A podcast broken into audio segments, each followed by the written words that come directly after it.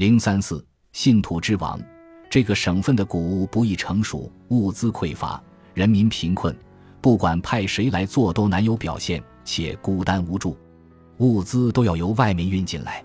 自从我来到这里，谷物要么是用船运来的，要么就来自土库曼人。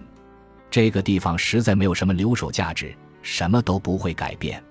我连造艘船给自己的条件都没有。此地的穷困实在难以形容。没多久，赛利姆就离开了特拉布宗，前往他儿子苏莱曼的宫廷。苏莱曼此时在费奥多西亚担任卡法省的王子总督。赛利姆的抗命行为得到岳父克里米亚可汗蒙利格莱的支持。赛利姆对巴耶济德的不顺从，以及对萨法维采取的激进政策，影响了之后几年奥斯曼的历史进程。一五一一年，安纳托利亚西南部的铁克省爆发了七兹八世叛乱，领头的是沙赫伊斯马伊所宣扬教义的信徒，还是苏丹巴耶济德长期救济的对象。这位圣者是黑胡子之子哈桑哈里夫，以沙赫的奴仆之名为众人所知。他的传教者们不仅在安纳托利亚鼓动人们反抗奥斯曼统治，并且在卢米利亚挑起暴乱。其中一些人被捕。一五一一年初，巴耶济德活着的儿子中年纪第二大的科尔库德王子结束流亡，从埃及返回，并接掌铁克省，却得知塞利姆被任命为比铁克更令人羡慕、离首都更近的萨鲁汉的王子总督。科尔库德突然离开省首府安塔利亚，往北而去。沙赫的奴仆随即宣布。自己代表沙赫伊斯马仪成为奥斯曼王座的合法继承人。这个暴乱的时间点并非巧合，因为这一天是四月九日，刚好是伊斯兰教历一月十日什叶派的圣日，是伊玛目阿里的儿子伊玛目侯赛因殉教纪念日。沙赫的奴仆被他的追随者称为马赫迪和先知。对自认正统伊斯兰教捍卫者的国家的统治者来说。这是如同诅咒的字眼。奥斯曼自认是最强大的伊斯兰国家，这使他们认为沙赫的奴仆不仅是个叛乱者，更是个异端。沙赫的奴仆却非常乐于接受这个角色。当科尔库德王子还在路上的时候，约有四千五百名追随沙赫的奴仆的七兹八十攻击了科尔库德的随行人员，杀死了他的一些人马。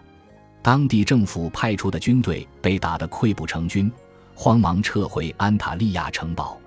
若说沙赫的奴仆的追随者是宗教狂热分子，那是绝对不公平的，因为这些人里除了农民和部落民，还包括贫困的失去土地的地方骑兵，以及失去产业的属于老土耳其穆斯林家族的地方骑兵。他们的土地也被赏赐给出身基督教家庭的穆斯林骑兵新贵，以奖励他们在战场上的骁勇善战。受到胜利的鼓舞，沙赫的奴仆率领这些失去产业的战士北上，沿途烧毁了路过的城镇和村庄。政府指控他们连清真寺、僧院甚至古兰经都照烧不误。他们的人数迅速膨胀到两万。这些人经过安纳托利亚西南部湖区的布尔杜尔，到达阿纳多卢的省府屈塔西亚。最开始。阿纳多卢的总督将他们打得落荒而逃，之后他自己竟然落单，并被沙赫的奴仆的军队俘虏。他们将他斩首，再以枪矛刺穿，最后架于铁叉上烤。一名目击齐兹八十行进的军事报告说，他们在屈塔西亚市民的帮助中一路烧杀掳掠，他们破坏一切，男人、女人、小孩，甚至连带不走的牛羊也不放过，猫和鸡都被杀光。他们抢走了屈塔西亚所有值钱的东西，地毯和一切找得到的物品，还把人集合起来放火烧死。你的仆人军士伊斯坎德目睹了这一切。